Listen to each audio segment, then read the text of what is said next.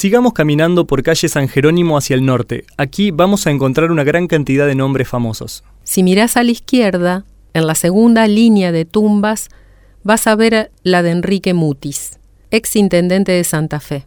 Mutis vivió entre 1934 y 1991. Fue periodista, locutor, docente y político. En 1989 fue electo intendente. Lamentablemente a mitad de su mandato falleció. Poco antes de morir declaró a la prensa. En momentos de soledad resuenan en mi mente algunas críticas que dicen que somos honestos pero ineficientes. Esto nos hace reflexionar que hemos invertido los valores, porque ser honesto no es ningún mérito, aun cuando en estos tiempos pareciera serlo. Simplemente, la honestidad debe ser la condición natural del ser humano. Sigamos caminando y vamos a encontrar el mausoleo de Adriana Camelli. ¿Sabes quién fue? Camelli vivió entre 1928 y 1996. Fue una de las nadadoras argentinas más importantes de la historia. Fue dos veces campeona sudamericana de 100 metros pecho y participó en los Juegos Olímpicos de Londres 1948. En este mausoleo vemos representados sus logros y el reconocimiento de la comunidad. Además, se destaca la escultura diseñada y realizada en cemento por el artista santafesino Guillermo Hoyos. El responsable de este mausoleo nos cuenta un poco más sobre la nadadora y la obra. En realidad fue un encuentro personal, digamos, con el, con el esposo, de quien era el esposo en ese momento de, de quien había sido Adriana, de Cameli, y, y fue un encuentro muy lindo, digamos, porque fue conocerla también a, a esta mujer que había sido una nadadora, que había sido docente y que fue toda una sorpresa porque según me refirió el, esposo, el señor que vino por ella, eh, vino a la selección, creo que fue algo así, no, no quisiera tener eh, este, imprecisiones en esto, pero realmente fue un relato general, que había venido a la selección argentina para las Olimpiadas de ese año, eh, acá en Santa Fe, y ella estaba ahí en la piscina y, se tiró junto con ellos, como jugando, era una jovencita, creo que tenía 14, 15 años, no me acuerdo, y le sacó varios cuerpos a la selección y lo volvieron a hacer la prueba, se volvió a tirar y les volvió a ganar y la tuvieron que llevar a la selección así porque no, no la podían no la podían derrotar, salía siempre primero y bueno y volvió con una medalla. Así fue que, que lo conocí a este señor y bueno, estuvimos estuvimos trabajando, la escultura es un modelado, eh, ese es el, proceso que se hizo, y después se hizo el moldeado de esa figura y finalmente la versión definitiva en cemento. En ese momento no hubo inclusive algún intento de hacerlo en bronce, pero realmente el costo era, era muy elevado. Y, y bueno, se hizo todo el mausoleo que tenía una inscripción, tiene una antorcha olímpica, que también es así, se pudo hacer metal y se emplazó ahí en el cementerio. Si volvemos sobre la primera línea de tumbas y seguimos caminando hacia el norte, vamos a encontrar la tumba de otro reconocido nadador santafesino, Pedro Candiotti. El tiburón del Quillá, como se lo conoció. Nació en 1893 y falleció en 1967. Pasó a la historia como campeón mundial de permanencia en aguas abiertas después de cumplir más de 100 horas de nado ininterrumpido. ¿Te imaginas lo que es eso? Entre el 19 y el 23 de febrero de 1939, Pedro Candiotti llevó a cabo la proeza que le otorgó fama mundial y el reconocimiento. Con 46 años, unió a nado las ciudades de San Javier y Santa Fe. En total estuvo 100 horas y 33 minutos nadando por lo que logró el récord mundial de permanencia en aguas abiertas. Durante su travesía, Candiotti contó con el acompañamiento de un importante grupo de entrenadores y amigos a bordo del barco Francisco Chimino. Cuentan que por la noche la tripulación animaba al nadador con cantos y mate cocido, y que recién en la cuarta noche sin dormir hubo que darle un poco de café para que no perdiera el ritmo. A la madrugada del 23 de febrero entraron en Colastiné y a las 4 de la madrugada Candiotti llegó a las 90 horas de nado superando su mejor marca que era de 87 horas. A partir de ese momento, en el Francisco Quimino, todo fue fiesta, para celebrar y para mantener despierto al nadador.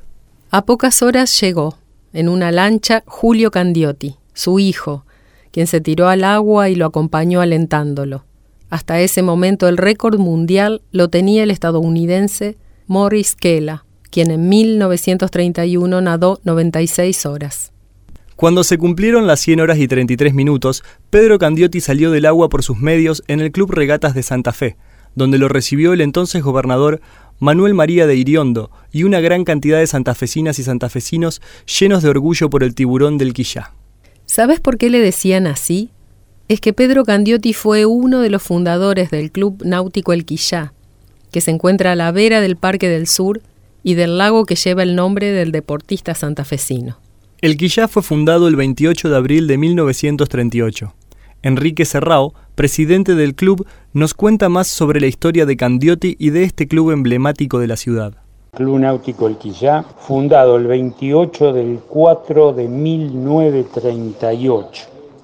Ahí es donde está el acta fundacional y bueno, a partir de ahí comienza este club. ¿Quién es el paradigma de esta institución? Pedro Candiotti. Pedro Candiotti fue un eximio nadador que batió el récord mundial de aguas este, abiertas y resistencia en el agua y que nunca más fue batido este récord de Pedro. Bueno, el primer presidente de la institución fue Julio Veracandiotti y un grupo de amigos a los cuales se le había cedido una, mm, un predio aquí en lo que era eh, la isla porque estaba enfrente de, de lo que es la ciudad y en un principio esto fue un, un arroyo, no fue un lago para lo cual después cuando se hizo la circunvalación, esto se cerró y quedó lo que ahora se ve como el lago definitivo que,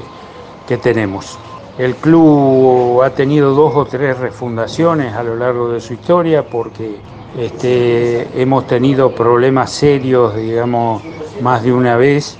Eh, la primera vez cuando el lago este, entró en putrefacción, que no teníamos pilete y por ende había este, desaparecido la masa, la masa societaria y posteriormente al tener las piletas reactivamos la institución y que hicimos este, a partir de ahí un crecimiento sostenido, con lo cual este, llegamos a lo que es la institución actualmente. ¿Sabías que a partir de la sanción en 1988 de la Ley 10.221 se instauró el 24 de julio como el Día Provincial del Deporte? En homenaje al nacimiento de Pedro Candiotti?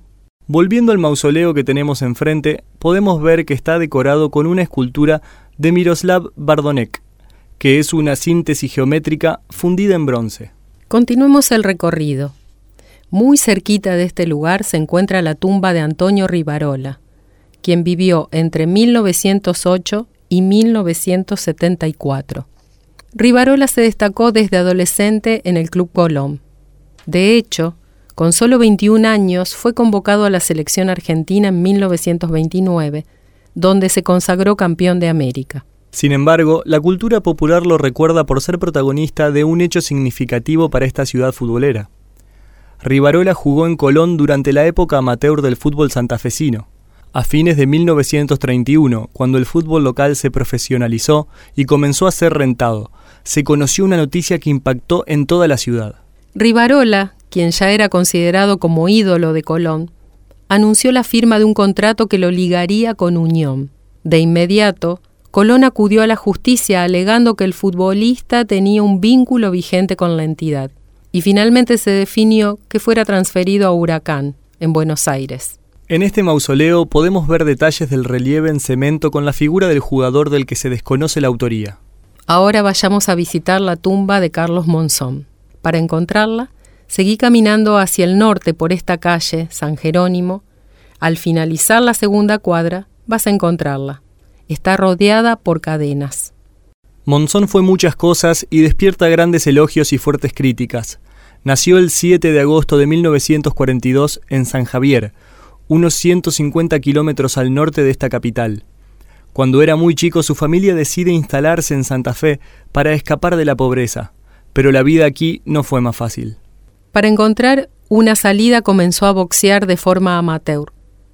Llevaba ocho peleas, de las cuales había perdido dos, cuando Amílcar Brusa lo descubrió y se convirtió en su entrenador. El 6 de febrero de 1963 debutó como profesional y ganó por nocaut a Ramón Montenegro. De a poco su carrera empezaba a tomar vuelo. Quienes tengan edad para hacerlo recordarán exactamente dónde estaban el 7 de noviembre de 1970, cuando en el Palazzo dello Sport, Monzón noqueó a Nino Benvenuti en el duodécimo asalto y se coronó campeón mundial de peso mediano. Luego, realizó 14 defensas del título y ganó todas. Está recibiendo muchos golpes ahora Benvenuti, es algo que no necesito decir porque ustedes lo ven. Completamente desvalido. Y atención con la réplica. En su propio rincón. Está contando el resto y está en muy malas condiciones el campeón del mundo. En muy malas condiciones. Y ha perdido por nocaut. Monzón campeón del mundo. Monzón campeón del mundo con su famosa derecha.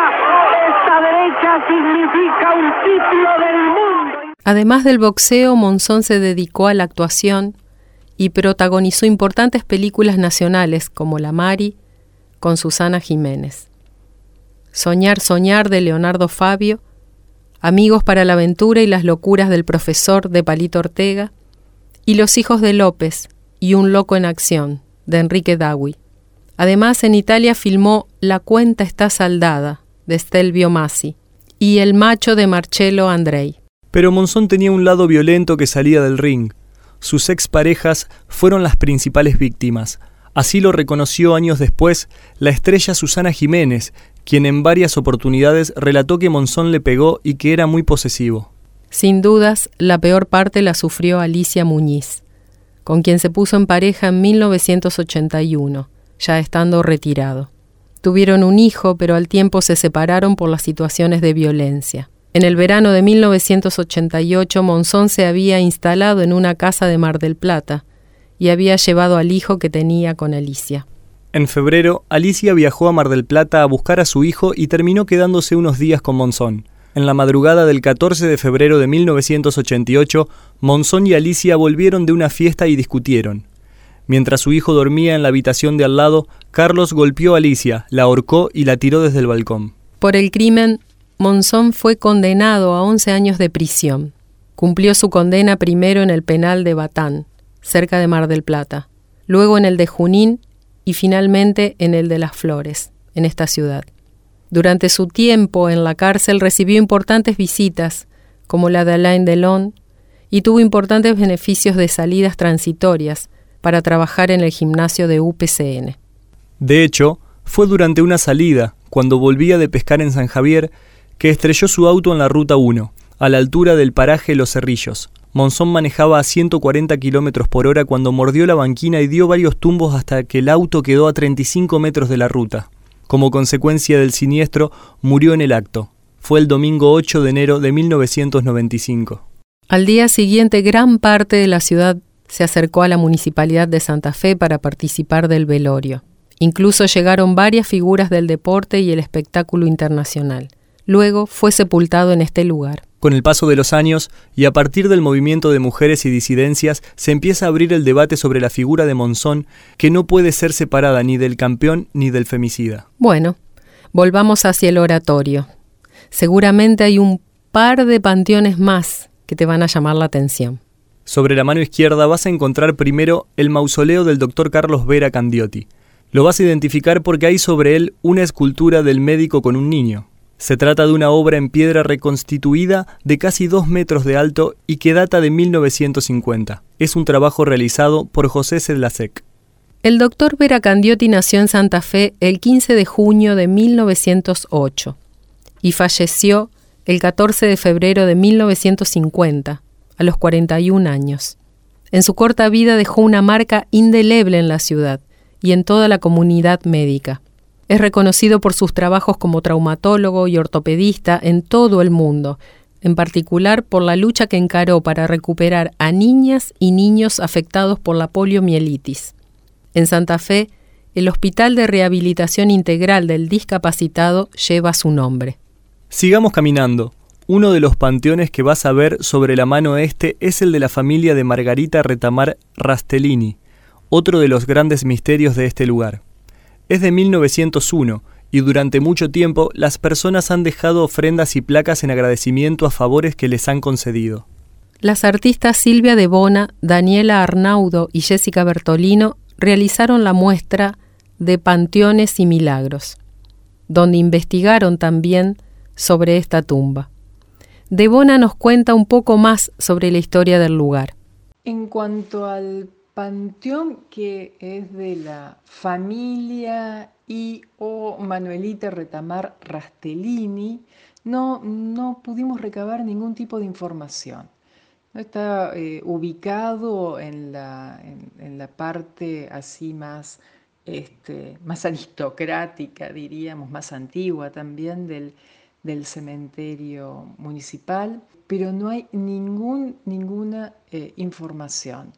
Eh, como tiene una cerca perimetral, unas rejas, eh, tampoco es posible acercarse, acercarse más al edificio del, del, panteón. Es como, como, que, como que no hay información de, de cuándo empieza esta devoción y se sabe muy poco del, del, por qué, digamos, ¿no? O sea, cómo, cómo sucede eh, esta, eh, esta apreciación, digamos, de, estos, de estos dos lugares como, como lugares eh, de petición de milagros. Interesante, ¿no? Ahora sigamos caminando. Cuando llegues al oratorio, pasa a la próxima pista.